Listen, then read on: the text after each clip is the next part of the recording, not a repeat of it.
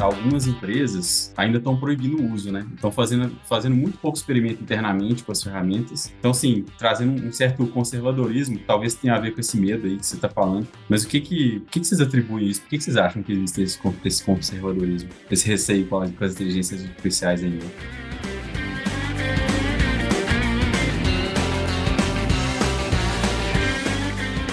Bom dia, boa tarde, boa noite. Bem-vindos a mais um episódio dos Agilistas. Eu sou Pedro Rangel. Estou aqui mais uma vez dando sequência com o nosso terceiro episódio da série sobre inteligência artificial. Os dois primeiros episódios já saíram. Se você ainda não ouviu, não deixe de conferir. E no episódio de hoje a gente vai explorar como o uso de tecnologias de inteligência artificial, incluindo o chat GPT, estão revolucionando a maneira como as empresas gerenciam seus processos e estruturam as suas organizações. A gente está trazendo dois convidados especialistas na área de design organizacional. São eles o Rodrigo Bastos e a Tamires Lima, consultores da Target 2, que é uma consultoria que ajuda empresas a se reinventar e aprimorar a sua gestão. Inclusive, a Target 2 marcou presença no, no TDC 2023, né, esse ano, com o tema Aprimorando a Gestão Ágil e o Design Organizacional com Chat GPT e Inteligência Artificial. Então, vamos falar um pouquinho sobre isso. Pessoal, muito bem-vindos. Vou pedir para vocês se apresentarem aí, por favor, contar para a gente um pouco das suas histórias e também sobre a Target. Vamos lá, damos primeiro né? Tamires ou Tami.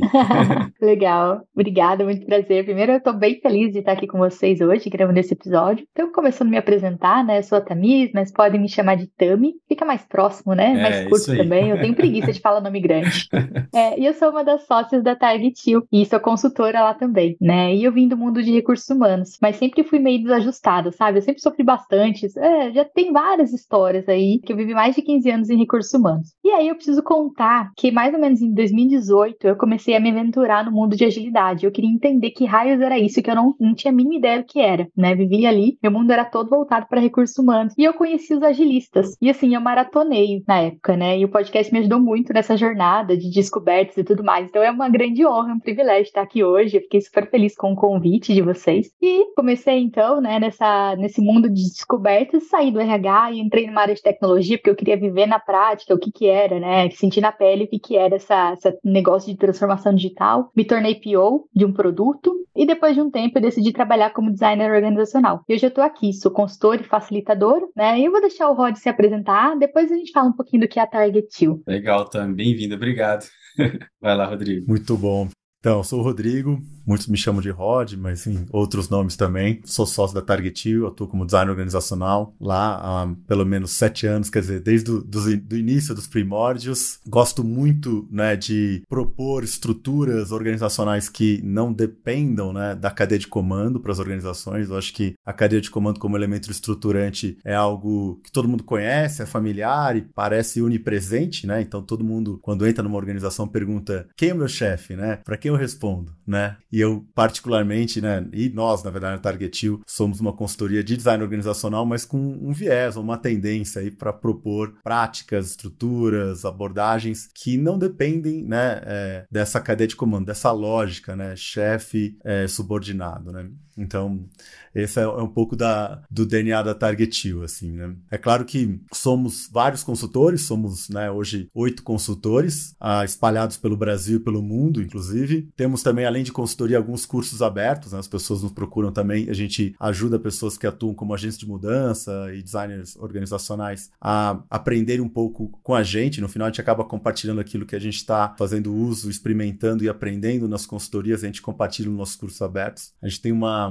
uma, maneira de, de enxergar isso como sendo um fomento, né, um estímulo, uma promoção de uma rede de parceiros, consultores, pessoas que estão próximas da gente e que nos ajudam. Né? Então, acho que é uma honra estar aqui no, no podcast, que faz parte, eu acho, do nosso trabalho compartilhar com as pessoas que, que atuam nessa área, como a gente trabalha, enfim, trocar com elas. A gente acaba aprendendo também muito nessa troca. Legal, Rodrigo. Obrigado. É, eu acho que, como, como vocês descreveram aí, parece que a Target é um grupo de pessoas que ajuda as organizações a acompanharem a complexidade né, do mundo que está tá sempre evoluindo. Isso é muito legal. Uma missão muito parecida com a nossa aqui, da, da DTI, do podcast também. Eu adorei ouvir você falar que, que você maratonou o podcast. A gente sempre fica muito feliz de receber o pessoal aqui que, que ouve, né, que gosta do, do nosso conteúdo. E você falando que veio de RH, né, é, é, uma, é uma história curiosa. A gente tem algumas dessas aqui também. Inclusive, tem alguns, a gente tem alguns episódios sobre RH ágil. Não sei se já teve a possibilidade. Você já encontrou alguns desses por aí. E a gente já teve alguns crossovers desse aqui também dentro da empresa, né? O pessoal que começou no RH e vê e tá aí atuando dentro desse mundo do agilismo e fala assim, putz, eu quero experimentar lá dentro, não quero ficar no RH não, quero ver como é que é esse negócio na operação também, né? Isso é muito legal. E a história de vocês é muito legal, gente. Inclusive, eu acho que o Rodrigo já deu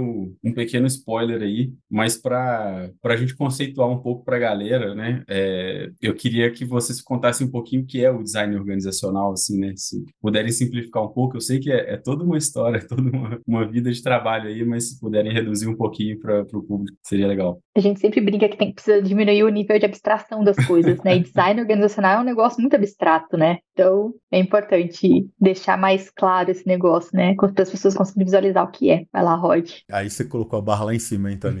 Vou tentar. É. Eu gosto de falar que o nosso trabalho com design org, né, o design organizacional, ele é além de vai muito além de desenhar as caixinhas e as linhas no organograma, né? Na verdade é, é a gente acaba atuando na intersecção entre a estrutura e a cultura, né? A estrutura é tudo aquilo que é tangível, né? As práticas, métodos, ferramentas, sistemas e cultura a gente pode falar que é aquilo que é um pouco mais intangível, digamos assim. Ou pelo menos as pessoas associam essa palavra cultura a pressupostos compartilhados, a crenças, né? A coisas que são mais intangíveis. Então a gente atua ali bem na intersecção. A gente olha muito para cada cada elemento da estrutura de uma organização, como que esse elemento afeta a cultura e é afetado pela cultura. E a gente propõe mudanças estruturais, né, muitas vezes por meio de desenho de experimentos, enfim, a partir de uma leitura desse contexto, né, e a gente com certeza faz uso muito de uma, de uma visão mais sistêmica da organização, né, a gente não olha só para como esse time está funcionando, por exemplo, se você tem um problema num time, mas como que os outros times se relacionam com esse, como que as áreas estão organizadas, como que as estruturas dão clareza ou não de responsabilidades e autoridade. Então a gente vai olhar para esses pormenores e vai propor mudanças, né? E vai convidar as pessoas a viverem um novo jeito de trabalhar. Essas mudanças podem ser simples mudanças, desde adotar uma nova ferramenta para visualizar fluxo de trabalho, até ser algo um pouco mais é, radical, né? No sentido de desconstruir um papel de liderança em múltiplos papéis, são é, assumidos por várias pessoas e ter um ritual com um facilitador que fortalece isso, né? Isso vai, com certeza, bebe muito no, no, no ágil, mas vai um pouco além, na, na, medida em que a gente acaba atuando em contextos onde a, as abordagens, os métodos ágeis não, não nasceram, né? Não tiveram origem, né? Então a gente acaba atuando muito em contextos também que não são de tecnologia. Ah, sim. É, você comentou que essas, esse trabalho de facilitação, essas recomendações suas bebem um pouco do ágil, mas é, em, em que aspectos, assim, vocês estão tentando levar os princípios, né? Como, como é que, qual que é esse relacionamento com o ágil? assim, o design organizacional? Muito bem. Eu diria que, que o ágil está no, no, nosso centro de utilidades, vamos dizer assim, vai. A gente tem um repertório nosso contempla muito, muito, muitas práticas ágeis. É claro que os princípios que estão embedados nessas práticas, a gente também olha para eles, visualiza, e a gente nem, não coloca ou não costuma colocar os princípios ou as práticas acima de um ou de outro, né? As duas coisas precisam caminhar juntas. Então, o ágil, ele traz um conjunto de princípios e práticas que nos inspira no desenho de, de artefatos, de elementos para essa estrutura, né? Na medida que é um repertório vasto, uhum. né? Muito, muito rico e útil para gente. Legal, legal. Eu acho que vocês até mencionaram e mencionam isso nos conteúdos de vocês, né? Sobre refazer a todo momento os acordos e deixar explícitos os papéis na organização. Eu não, não lembro onde que eu vi algum outro conteúdo de vocês vocês aí. Mas vocês veem esses acordos mudando já no, agora ou no futuro próximo com a chegada das IAs? Isso é difícil. Olha. Tami, quer arriscar? Acho que mim é um pouco difícil responder essa pergunta, Pedro, porque da forma com que, com que a gente costuma estruturar e como a gente costuma se estruturar na Target os nossos acordos eles já estão mudando, eles já mudam o tempo todo, uhum. né? Porque nós temos uma estrutura que ela é extremamente flexível, né? Que é isso que a gente fala. Quando nós temos uma organização com papéis, micropapéis, a gente já está tentando diminuir o nível de responsabilidade na menor granularidade ali para a gente conseguir ter mais flexibilidade para as coisas acontecerem na organização. Então, como a gente já, já acontece isso muito muito, muito frequente em organizações como a Target, que é uma organização autogerida, eu imagino que impacte, mas é bem pouco, assim. Agora, em organizações tradicionais, eu vou refletir um pouco enquanto o Rod responde. Vamos ver se ele tem alguma coisa. vou colocar a fogueira no Rod agora. É isso, gente. Vamos lá. É, é, eu acho que é bem curioso, assim, o, impacto da, da, inteligência artificial, especialmente agora, né, os LLMs, mas não só os LLMs, né, as outras inteligências artificiais, na maneira como as organizações estão estruturadas, eles acontecem, primeiro assim, as pessoas de fato adotam essas inteligências, essas, essas ferramentas, esses modelos, antes mesmo da organização, né, o indivíduo adota antes mesmo da organização. Isso é muito comum, né, uhum. o que a gente está enxergando. Isso acaba gerando uma, quase que uma, uma horda de ciborgues que funcionam nas sombras, que ninguém reconhece como ciborgue. Então, a pessoa que antes fazia um trabalho X sozinha, agora faz o trabalho X com a ajuda do chat EPT. E muitas vezes não fala isso para a organização. Uhum. E ela pega e ganha tempo com isso. Ou ela trabalha mais e mostra muito mais resultado e acaba recebendo uma promoção, ou ela fica com mais tempo, sobra nas mãos e vai, sei lá, passear, ficar com os filhos, né? É, curtir seu lazer. Então, isso é uma primeira onda que a gente já vê acontecendo. A segunda onda que também está chegando muito forte é as organizações adotarem isso para aumentar a eficiência e aí diminuir aí o número de pessoas dentro de um time, dentro de uma área, né? O que forçaria, o que demandaria uma mudança de papéis, né? Agora, como a Tami disse, uma organização que já usa papéis de uma maneira muito mais granular, específica e adaptável, como ela citou, está em constante mudança. Então, basicamente, é uma marolinha diante das ondas frequentes, né? A AI nesse sentido. Para as organizações que têm estruturas um pouco mais rígidas, a gente imagina que eh, existe aquele fenômeno de existe uma demanda por mudança, a mudança não acontece de uma, hora para outra, porque é uma reorg, né, uma reorganização a cada 12 meses. Quando ela acontece, acontece um grande, uma grande mudança. Né? Passos grandes e menos frequentes passos grandes e menos frequentes na estrutura organizacional. Isso acaba sendo mais comum em organizações tradicionais. Uhum. E não é só a exclusividade da, né, do uso de AI, mas qualquer tipo de tecnologia que chega, ou até a mudança no ambiente de negócios, demanda mudanças na estrutura e que às vezes demoram para acontecer. E quando acontece, as pessoas parecem que ficam ali: ai meu Deus, por que, que isso está acontecendo? demorou para acontecer, né? Por isso que acontece de uma maneira tão abrupta. É, eu compartilho essa percepção, assim, se a gente coloca a palavra produtividade no, no centro da análise, o fato da produtividade realmente aumentar muito ou não é que vai talvez provocar mudança nas estruturas, né? Dependendo de como é que essa empresa se organiza. Mas eu acho que é isso, né? Todo mundo buscando por eficiência, né? É isso também, você ia completar Sim. alguma coisa, eu acho. Não, eu ia falar só que o ideal é que aquele primeiro cenário que o Rod comentou, né? Quando a inteligência artificial ajuda as pessoas a fazerem menos fazendo um trabalho mais rápido e sobrar mais tempo, isso seria, seria bom, né? Eu acho, acho que o ruim é quando a inteligência artificial ou, a, ou qualquer outra tecnologia vem para tornar o, o, ambiente até mais insalubre, né? Uhum. Porque eu acho que tem uma questão, putz, agora com a inteligência, a inteligência artificial as coisas vão ser mais, eu vou conseguir fazer muito mais em menos tempo e vai me sobrar tempo, né? Vai me sobrar qualidade de vida. E acho que às vezes isso acaba sendo um, algo, não vai para esse lugar, né? Uhum. Mas eu acho que é exatamente isso é, o que o Rod trouxe, acho que me representa bastante na fala dele. Eu vejo um certo impacto, eu não, não, sei, não sei dizer se eu poderia chamar isso já de impacto cultural, mas a, a gente mesmo citou aqui várias vezes, né? Essa quase que pressão que a inteligência artificial trouxe para dizer, pô, se você utilizar a inteligência artificial, você vai ser mais produtivo. Eu sinto que tem gente ficando muito ansiosa com isso, né? Vocês já captaram alguma coisa nesse sentido? Sim. A impressão que eu tenho é que, assim, a inteligência artificial, é, em alguns aspectos, ela consegue otimizar demais o trabalho. Só que, por exemplo, análise de, de dados, né? Pegar uma, uma, um dado bruto, uma planilha Excel, alguma coisa que é bruta, colocar lá e você pedir, você começar a fazer análise desses dados. Ela otimiza demais o trabalho. Uhum. Só que acontece que vai abrindo portas novas, porque como você faz um negócio em muito menos tempo, então você vê ali algumas oportunidades de pesquisa. Então, muitas vezes você gasta muito mais tempo fazendo um trabalho do que menos tempo. Então, acho que pode ser que é uma, uma falácia, né? Essa coisa coisa de fazer, fazer menos, porque você consegue enxergar oportunidades e aprofundar. E aí vira um, um buraco negro, né? Você é engolida por aquilo, fica bastante tempo. Tem o risco até da perda de foco, né? Porque, assim, por exemplo, é, até recentemente aqui na, aqui na DTI mesmo, né? O, o, grupo que, a qual a gente pertence, que é a WPP, eles liberaram uma suíte de ferramentas que tem o GPT-4 e tal, então, assim, um negócio maravilhoso. Mas tem lá mais umas outras 15 ferramentas e que aí a galera já tá ficando só, tipo assim, putz, eu tenho que usar todas? Não, cara, você vai olhar aquilo que tá aderente porque você tá precisando aí, quais são os seus desafios, né? Saber que elas, elas existem, né? Conhecer as 15 pode ser legal, mas obviamente você não tem a obrigação de usar todas, né? Você tem que buscar aquilo que vai te, realmente te ajudar na, a ser produtivo no seu papel. Perfeito. Eu, eu acho que tem uma outra ansiedade relacionada às pessoas imaginarem que no futuro, com a melhoria né, desses modelos, e de fato, mod os modelos que a gente está usando hoje são os piores modelos que a gente vai usar em nossas vidas. Uhum. Daqui para frente só vai melhorar. Né? Então, assim, é...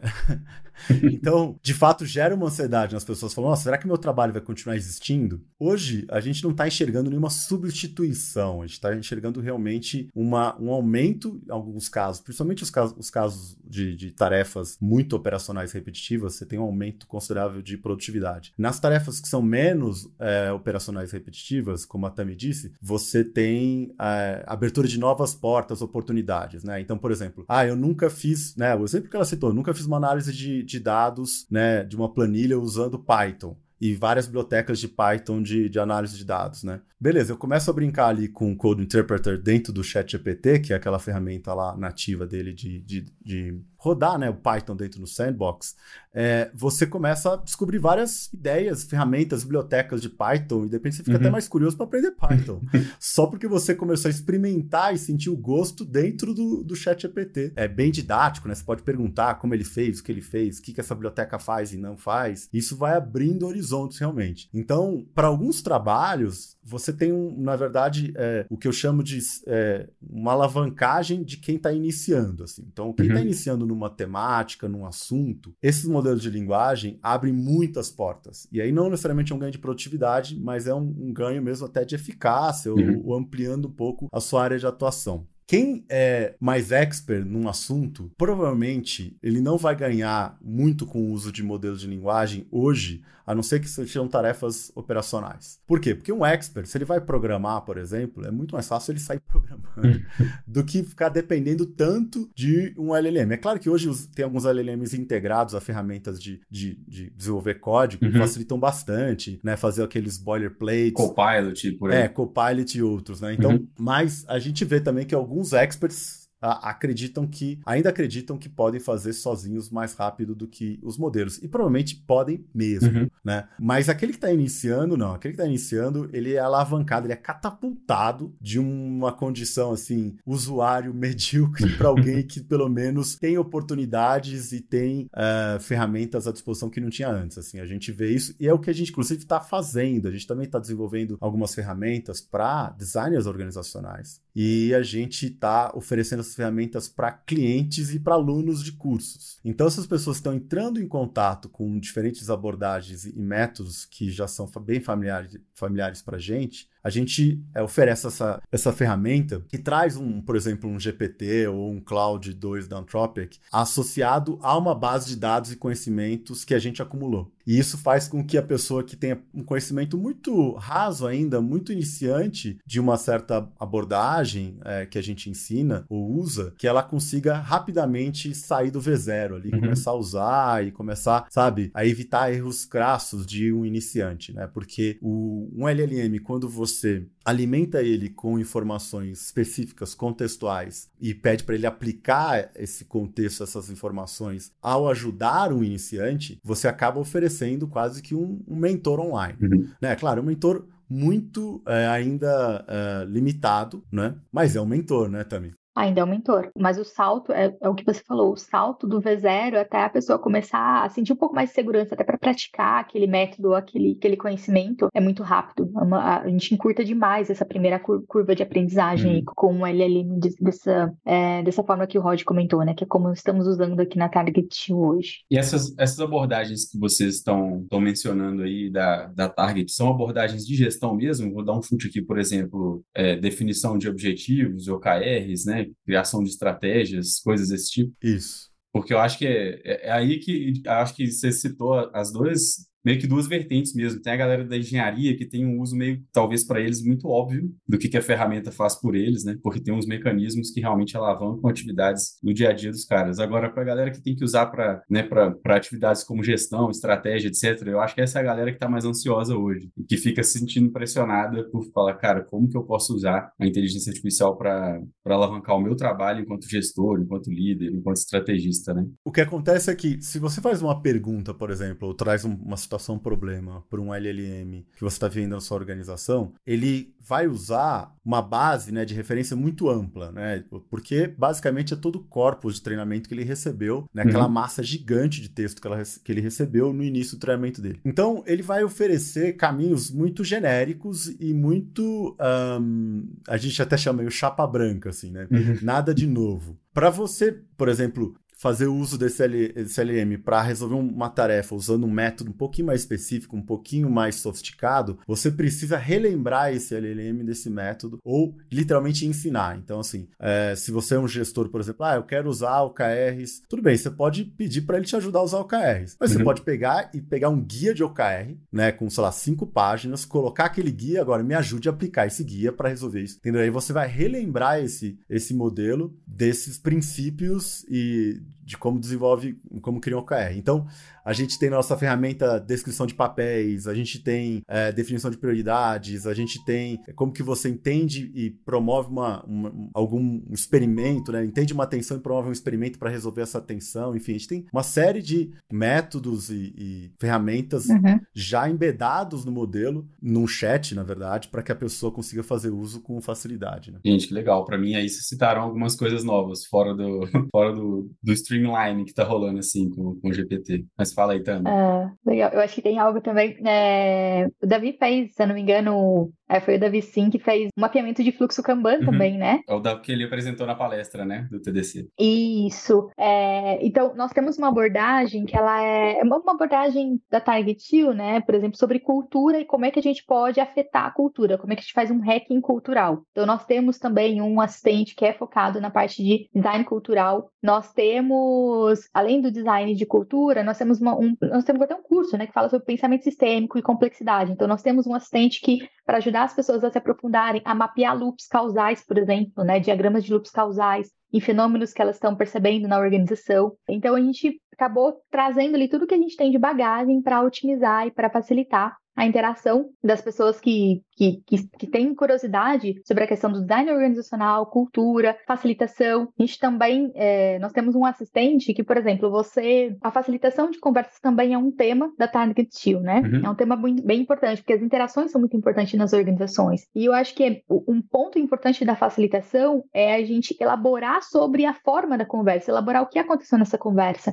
Então, nós temos um assistente que você, colocando a transcrição das conversas nele, ele consegue trazer alguns pontos para você, né? Por exemplo, alguns movimentos, alguma forma da conversa, talvez alguma, alguma inferência não revelada. Então dá para ampliar demais o uso Faz do... uma síntese para te ajudar já a tirar conclusões que vão te Exato. ajudar a criar as recomendações, extrair se tem alguma tensão rolando, né? Nossa, que legal. Exatamente, isso. mapeamento de tensões, né? Então, transcreve uma conversa com um, com um cliente ou com alguma área que a gente está fazendo um projeto. A gente pega essa transcrição, coloca lá e pede ajuda para ele mapear as tensões tensões, as possíveis tensões, que nós temos uma abordagem né, de tensão criativa, uhum. que é a diferença daquilo que eu sinto versus aquilo que eu gostaria, aquilo que eu estou vivendo versus aquilo que eu gostaria de viver. Então ele ajuda, ele ajuda a gente a afinar, assimilar melhor tudo isso que vem acontecendo. Então tem uso aí ilimitado né, de, de todo esse rolê, assim, que pode expandir demais a nossa atuação como designers organizacionais. Um outro exemplo, né, que a gente uh, aplicou recentemente foi pegar uma reunião que um de nós, consultores, a gente facilitou, com ela gravada, né? E aí você tem várias ferramentas de gravação, como TLDV e uhum. etc. E aí com essa gravação você consegue usar uma, por exemplo, se você usar um modelo como o Cloud da Anthropic, que tem uma janela de contexto muito maior, o que, que significa isso? O chat GPT, você coloca um texto muito grande, ele trava, uhum. certo?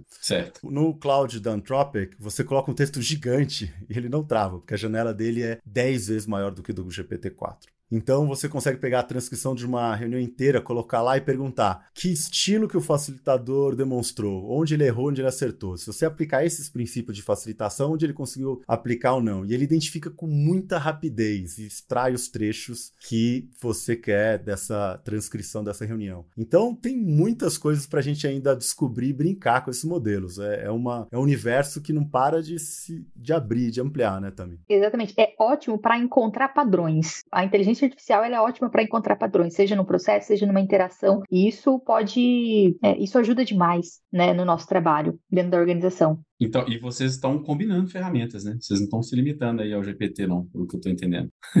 de maneira nenhuma, de maneira nenhuma.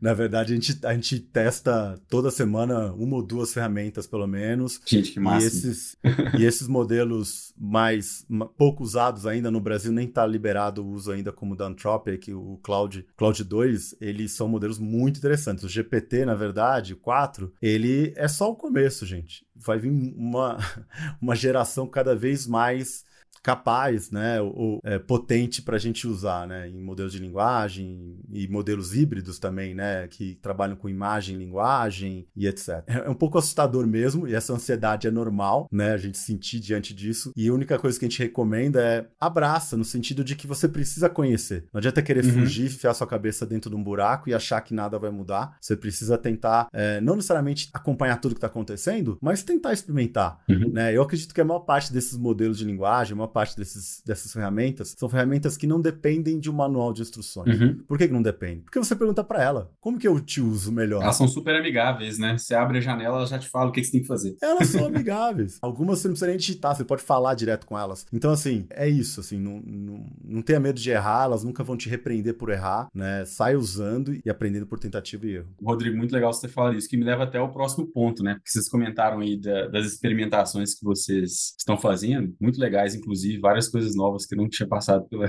pelo meu radar aqui. Mas até na, na, própria palestra lá do TDC, o Davi, ele comentou, né, que algumas empresas ainda estão proibindo o uso, né? Estão fazendo, fazendo muito pouco experimento internamente com as ferramentas. Então, assim, trazendo um, certo conservadorismo, talvez tenha a ver com esse medo aí que você está falando. Mas o que que, o que que vocês atribuem isso? Por que que vocês acham que existe esse, esse conservadorismo, esse receio com as, com as inteligências artificiais ainda? Acho que tem um, um motivo que faz sentido de uma maneira que é essas inteligências foram, foram treinadas numa massa de dados tão grande e a gente sabe, né, que uma parte desses dados nem estariam disponíveis para elas serem treinadas, né? Uhum. Eles acessaram livros, e-books, muitos sites que estão disponíveis e outros que nem estão disponíveis. Então, a gente já sabe, né, é, já tem um histórico de um uso de dados um pouco, uh, talvez descuidado ou, digamos assim, irrestrito, uhum. vai. essas empresas, né, trabalham com AI elas para treinar esses modelos, como elas dependem de uma. precisam usar uma massa de, de texto né, muito grande, elas usaram tudo que tinha à disposição e coisas que nem deveriam estar à disposição. Então, essa é a primeira coisa. E a gente sabe que aquilo que a gente está colocando num chat GPT provavelmente vai ser usado para treinamento. É claro que hoje você consegue optar por não usar aquilo que você está trazendo para treinar. E você também tem um modelo enterprise do, do GPT, por exemplo, uhum. né, que também não usa para treinamento. Agora, mesmo que use para treinamento, existe aí uma confusão e um não entendimento de como funcionam esses modelos modelos, porque esses modelos eles não registram letra a letra, né, ou é, token a token aquilo que está sendo usado, né, imputado no treinamento. Eles simplesmente registram os padrões e as relações entre os tokens, entre uhum. esses caracteres ou entre essas palavras. Então, uh, eles não conseguem repetir ipsis literis um trecho de que eles foram treinados, a não ser que eles tenham sido é, é, recebido, eles tenham recebido várias vezes o mesmo trecho. Então, se você pedir uma citação de um poema famoso de Camões, ele vai citar. Mas se você pedir uma citação de um poema obscuro de Camões que foi publicado, mas não tão, não tão famoso, ele não vai conseguir citar esse poema, uhum. porque ele não tem é, a possibilidade, ele não tem isso na memória dele. Ele tem só uma relação ou padrões, como eu me disse, entre esses caracteres ou essas palavras. E aí, quando é um trecho famoso claro que ele vai citar. Então, quando você adiciona uma linha de código uma vez num chat, de maneira nenhuma ele vai, mesmo que ele seja treinado nessa linha de código, ele não vai regurgitar essa linha de código lá na frente. Porque ele não consegue, porque ele não decora essa linha de código. Isso no sentido de,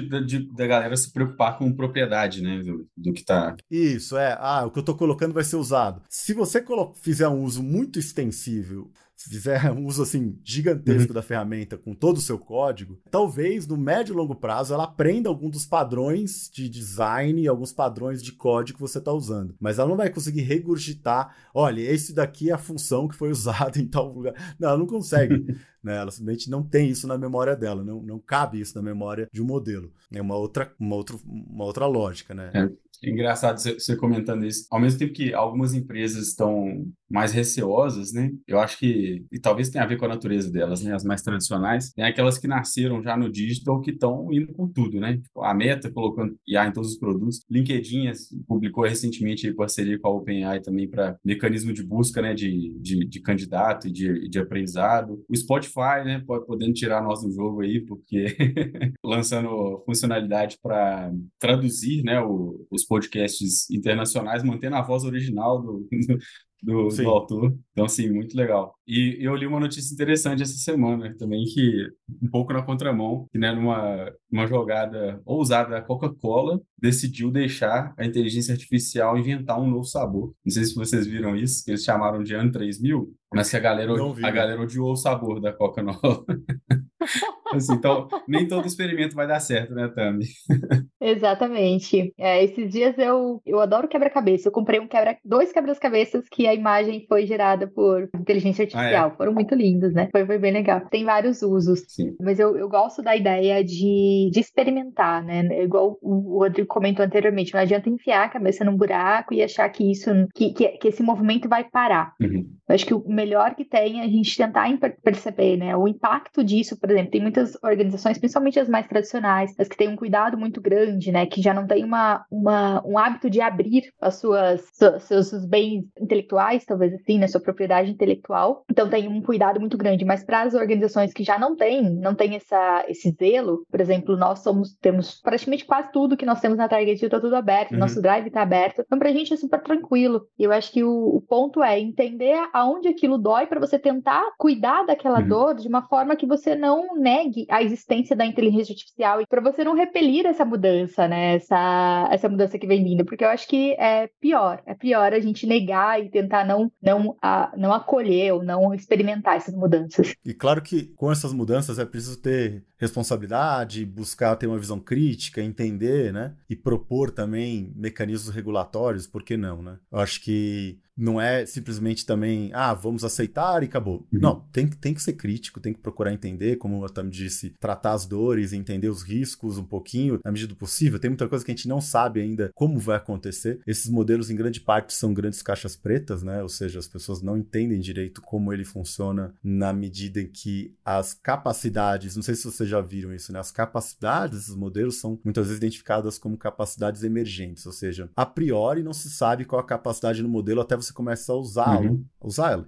Você vai treinar ele e você vai falar, o que, que ele vai ser capaz? Não sabemos. Isso coloca um desafio enorme em termos de segurança. Né? Eu não sou especialista nisso, não vou arriscar trazer aqui como lidar com esse desafio, mas é um desafio que não dá para ser negado. Né? É isso aí. Sim. Inclusive, na, no TDC também, o Davi fala muito disso que vocês falaram, né? de estimule a experimentação com as IAs generativas na sua organização. Vocês têm alguma sugestão de que formas a gente pode estimular, principalmente nesses lugares onde talvez ainda exista um pouco de resistência? Perfeito. Eu acho que é.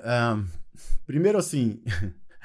é abrir espaço para as pessoas usarem, porque elas já estão usando. Eu uhum. acho que, assim, uma parcela das pessoas já está usando para escrever e-mails, escrever documentos, conteúdos, etc. Né? Então, abrir espaço, criar né, uh, os ambientes de segurança que você ou que sua organização necessita, uh, para que as pessoas possam uh, experimentar, entender um pouco mais, é, é importante estudar um pouco mais esse, esse ambiente né, de, de modelos que estão surgindo, de ferramentas que estão surgindo, entender o que, que pode ser útil para você internamente, você, na, a sua organização, junto ao seu mercado também, porque tem ferramentas que são de uso exclusivo interno, mas tem muitas ferramentas que você deve uhum. pensar e imaginar o uso para o seu mercado, né? Da mesma maneira que a gente também está fazendo. Então, é importante experimentar nesses, pelo menos nesses dois aspectos, assim, que ferramentas eu posso usar internamente, experimentar, é, e que ferramentas eu posso disponibilizar para o meu usuário, para o meu cliente, né, do meu meu mercado usando como base, por exemplo, o meu conhecimento, o meu, meu conteúdo, enfim, eu acho que tem aí oportunidades muito interessantes nessa área também. Não só, ah, eu estou usando né, uma ferramenta como o ChatGPT para escrever e-mails chatos e, e documentos burocráticos, mas também para, por exemplo, fazer busca numa base de dados para um profissional da área comercial, poder melhor explicar uh, o funcionamento de algo para um, um cliente. Um, enfim, eu acho que tem uma infinidade aí de usos usos também mais voltados para o mercado ali, que eu acho que tem um valor enorme para as organizações também, né? Ah, eu acho que tem algo também que é o tentar ultrapassar a barreira do medo de usar a inteligência uhum. artificial, sabe? Porque, é, inclusive, como nós temos uma ferramenta, né, alguns assistentes que nós estamos desenvolvendo, é comum as pessoas chegarem até a gente e falar assim, putz, mas o que, que eu vou fazer com ela? O que, que eu mando aqui? Né, tem um receio de interagir com a inteligência artificial. Então, você pode simplesmente perguntar para ela, né? Tipo, putz, eu tenho medo, tenho medo de você, e aí, o que, que você pode, como você pode me ajudar? Né? É como se você estivesse conversando com uma pessoa, é uma linguagem natural, é uma conversa natural. Então, eu acho que não ter medo, ela não vai te julgar se você escrever errado, se você mandar um negócio ali que não ficou tão claro. Então, é, é, é ultrapassar essa barreira do medo, tentando, é, conversando, como se você estivesse conhecendo alguém novo ali, acabou de conhecer alguém, vou conversar com esse alguém para conhecer mais, né? Uhum. Como é que você funciona e tudo mais. Eu acho que isso, isso ajuda as pessoas a, a, a ultrapassarem, né? a transpor essa barreira do medo, e aí abre, abre horizontes, né? Você fala, putz, será que dá para Será que você pode me ajudar com isso aqui? Uhum. Por exemplo, produzir conteúdo, né? Nossa, eu quero resumir aqui um texto, eu, eu vi um vídeo aqui no YouTube, eu queria resumir ele porque eu quero tomar nota tal. Então, você vai é, expandindo as possibilidades de uso no seu dia a dia. E dá para usar para tanto em aspectos pessoais, na, na organização, em design organizacional. Então, eu acho que é isso, é transpor a barreira do medo e interagir com ele, sabe? Não precisa perguntar para alguém como é que faz. Pergunta direto para ele, uhum. pergunta direto para inteligência artificial ali. É. Pior que pode acontecer é ele produzir algo que não vai te servir. Exato, você fala, refaça. Refaça, exato, refaça. Exatamente. Inclusive, vou deixar aqui o endereço da, da nossa ferramenta para quem quiser experimentar. Tá numa fase beta ainda, mas a fase beta ela é surpreendente para alguns. Então é ai.targettio, né? Tio é T-E-A-L, né? Então target, T-E-A-L, então acaba tendo dois T's no meio, ponto .com, né? ai.targettio.com, vocês podem entrar lá, a gente está constantemente lançando novas versões, aprimorando. São vários assistentes, né? Um especializado em cultura, outro em design organizacional com autogestão, outro em Kanban, enfim, outro em pensamento sistêmico. Então você vai lá, conversa com o assistente, tenta extrair algo de útil para você e, e, aprenda. Aprenda a usar essas ferramentas. E essa abordagem que a Tami falou é perfeita mesmo, né? Tratar um pouco como ser humano, não, não de maneira literal, mas como se fosse, né, Tami? Exatamente, exatamente, com todo cuidado. Porque não é, não vai, não vai virar o filme lá, Her, não é? Aquele filme que a pessoa, se apaixona pela se apaixona AI, né? pela, pela AI, é, é complicado. Tem gente, tem, a gente já recebeu esse feedback até assim. Nossa, fiquei falando com o assistente de vocês até duas horas da madrugada. Caramba, falei, que legal isso. É, tem. tem... Pessoa, pessoa fez amizade com o assistente, né? Isso. Fez, fez amizade. Eu achei muito legal vocês trazerem esse ponto, porque eu, como, eu, como, como alguém curioso, eu nunca parei para pensar nesse lado de que a resistência pode vir do medo da interação. Então, achei super legal essa dica. Eu acho que a outra que vocês comentaram também, de ao mesmo tempo que pode ter gente não curiosa, um pouco resistente, existente, lembrar que na sua organização provavelmente tem um monte de outros curiosos que já estão usando. Então, se der a plataforma para eles, eles podem levantar a mão e te dar uma ideia super legal, né? De algo que ele tenha feito e que pode revolucionar isso, o seu time, né? A sua organização. Sem dúvida. Muito legal. Exatamente. Eu queria, bom, a gente aproximando no final aqui, né? Eu queria que a gente concluísse só com alguns insights. Acho que a gente falou de muita coisa legal aí, mas o que que vocês deixam de, de recomendação aí, principal para a galera que quer, que quer usar a inteligência artificial aí para a gestão ágil e para o design organizacional? O que vocês deixam de recomendação? Use. use. Se você não está contente com a resposta né, que o LLM dá, tente não fazer perguntas apenas. Né? Traga a sua opinião, traga a sua perspectiva, traga suas referências, dá mais contexto, vai ser muito melhor. Não, não trate ele como um, um, um oráculo né, uhum. que sabe de tudo. ainda não é. Talvez um dia né, seja, mas ainda não é. Então, são, são máquinas que aprendem padrões de linguagem e conseguem replicar esses padrões com muita qualidade. E isso pode ser muito útil em vários aspectos. É só você apostar, interagir, como a Tami disse, trazer seu contexto, enfim, sair usando. Legal. Antes de responder, eu precisava contar uma coisa que eu esqueci de contar de um uso que a gente está fazendo é, com, com IA. Então, a gente está para lançar um livro, um livro digital, na verdade, né, que é ali do digital com o digital como se fosse um digital garden e a gente vai usar a inteligência artificial para poder interagir com o livro, né? Porque a gente fala que o mais importante de consumir um conteúdo é você conseguir assimilar esse conteúdo, senão não, não adianta de nada, né? Então eu acho que esse é um outro uso, né? Um outro possível uso que nós já estamos desenvolvendo para que a gente consiga assimilar melhor a coisa, a, a, aquele conteúdo denso ali preparado, é, ou uma curadoria e tudo mais. Então eu acho que esse é um outro uso que eu acabei esquecendo de comentar. Não, super, super legal, muito importante. Obrigado obrigado pela recomendação mais esse. Legal. E eu acho que é, um grande aprendizado, eu acho que eu queria compartilhar com o IA, é que quando eu comecei a, a usar e conversar com pessoas que estão usando, eu percebi como ela está sendo relevante para as pessoas perceberem os desafios que nós temos ao fazer pedidos, ao fazer elaborações de pedidos, né? Porque eu acho que quando a gente está interagindo com as pessoas, é, é, comum a gente, na interação, inferir as coisas, né? Então eu inferi que o, o Pedro falou A, mas eu infiro que ele falou B. E eu reajo à minha inferência. Uhum. Eu não reajo àquilo que ele falou. E quando eu estou interagindo com uma inteligência artificial, não tem inferência, né? É aquilo que eu disse. Então, eu acho que ela ajuda muito na elaboração da, da conversa, do pedido, né? Da fala ou da escrita do contexto, porque você vai ter um feedback na hora ali, porque você fez um pedido que na sua cabeça tá claro, mas como a inteligência artificial não é um humano, ela não consegue inferir e adivinhar o seu contexto, ela vai responder exatamente aquela linha que você mandou. Então você começa a perceber que, putz, né, calma. Então você tem aquele feedback na hora de que não, ele não te trouxe aquilo que você queria, e aí você vai melhorando, você vai é, desenvolvendo mais essa habilidade, exatamente, refinando essa habilidade da interação, tanto na habilidade falada quanto na escrita. E isso, isso é, é, um, é um ganho, no meu ponto de vista, muito grande, porque é, é, um, é uma das, um dos maiores desafios quando a gente vai para as organizações, né? É, as pessoas não conseguem se compreenderem, né? E, né, e não conseguem coordenar esforços para entregar o que precisa ser entregue. Então, acho que ela ajuda bastante nesse ponto aí. E é lógico que,